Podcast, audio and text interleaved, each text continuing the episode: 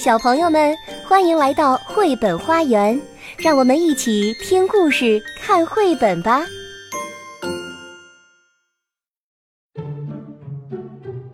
小朋友们好，玛丽阿姨来了，你们都在等我吧？昨天的问题有答案了吗？你们心中的幸福是什么样的呢？昨天我们讲了小男孩马努格的故事，他生活在谨慎国。在那个国家里的人认为他们自己非常的幸福，他们害怕这害怕那，所以什么事情都尽量不去做。而马努格却不这样认为，他想的幸福是不一样的。他跟随着福鸟到处旅行，遇见了许多奇奇怪怪的事情，每一件事情都让他以为自己到了幸福国。可是每次福鸟都跟他说：“幸福国既在这儿，也在其他的地方。”马努格到底最后能不能找到幸福国呢？今天让我们继续来听故事。昨天我们说到，马努格到了大巫师的宠儿峡谷，他觉得很幸福。可福鸟又告诉他说：“幸福国是在这儿，不过它也在别的地方。”马努格决定继续跟随着福鸟去寻找幸福国。第二天，马努格爬到了一座山的山顶，山顶上有许多小女孩在打雪仗。他们问马努格：“你要和我们一起玩吗？”马努格犹豫了，他想，要是爷爷在这里，他一定会跟我说：“你会着凉的。”但爷爷。现在不在这里，所以马努格接受了女孩的邀请。当天晚上，他在明信片里写道：“我摔得身上青一块紫一块的，可我们玩的真开心啊！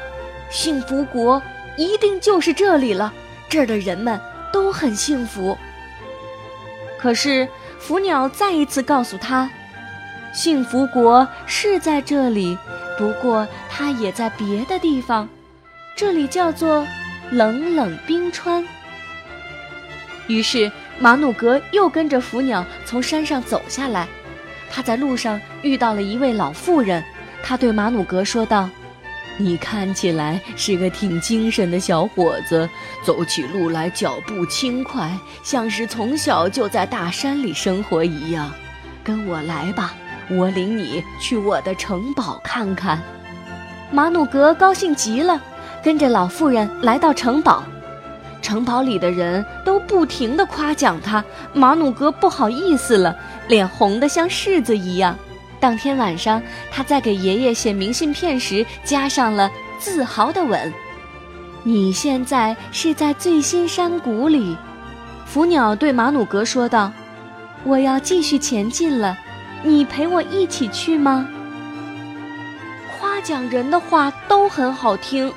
马努格想到，不过恐怕我最后会在这里感到无聊的。于是他回答道：“当然，当然，我当然要陪你一起去。”与此同时，马努格的爷爷一遍又一遍地读着孙子寄回来的明信片。如果他有足够的胆量，一定立刻去和孙子会合了。马努格还去了温温柔柔国，那里的妈妈们总是在爱抚着自己亲爱的宝贝，而且他们的手十分温暖，永远不会变凉。然后又去了蓬蓬友友部落、絮絮叨叨海湾，每个地方都给他留下了深刻的印象。爷爷也好想像马努格一样到处走一走、看一看呢，可爷爷不敢。哎，他有的时候会觉得遗憾，为什么要这么小心谨慎呢？时间过去快一年了，马努格一直在外面旅行，每发现一个新地方，他都会想，这里就是幸福国了，可让我找到了。可每次福鸟都会回答说，幸福国是在这里，不过它也在别的地方。小小的旅行家开始悄悄地琢磨：他寻找了这么久的幸福国，真的存在吗？不管怎么说，旅途中的冒险经历让他十分开心。不过，他越来越经常的想念远方的爷爷。他想，也许到不到幸福国，并没有那么重要。这天，马努格一个人走着，周围不知道是什么地方，突然天一下子黑了下来。马努格靠着一棵树躺了下来，闭上了眼睛。原野上响起了噼噼啪啪的声响。这里会有狼吗？会有蛇从洞里爬出来吗？突然，乌云散去了，晴朗的夜空中布满了闪烁的星星。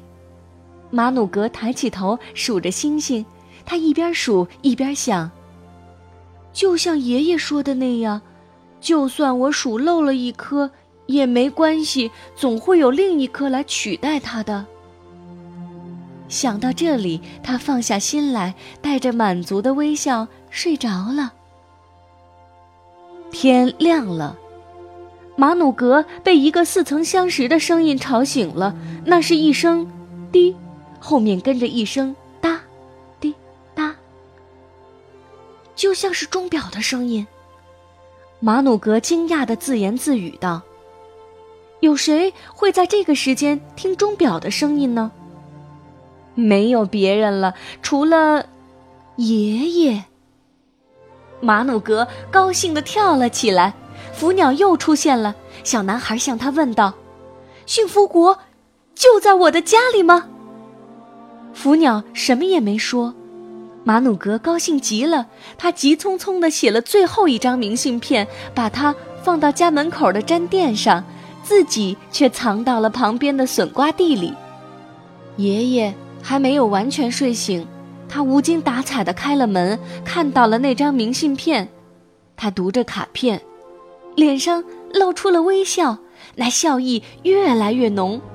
读完卡片，爷爷的目光里透出了熠熠神采，就像彗星一样炯炯有神。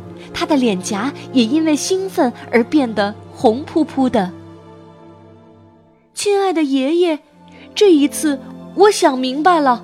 我在每个地方都找到了很多小小的幸福，但最大的幸福还是在这里，离你很近的吻，马努格。爷爷把马努格抱在怀里，问道：“我和你一起去寻找其他的小幸福，怎么样？你不害怕走路走的脚疼吗？”马努格惊讶地问道：“你不害怕着凉迷路吗？”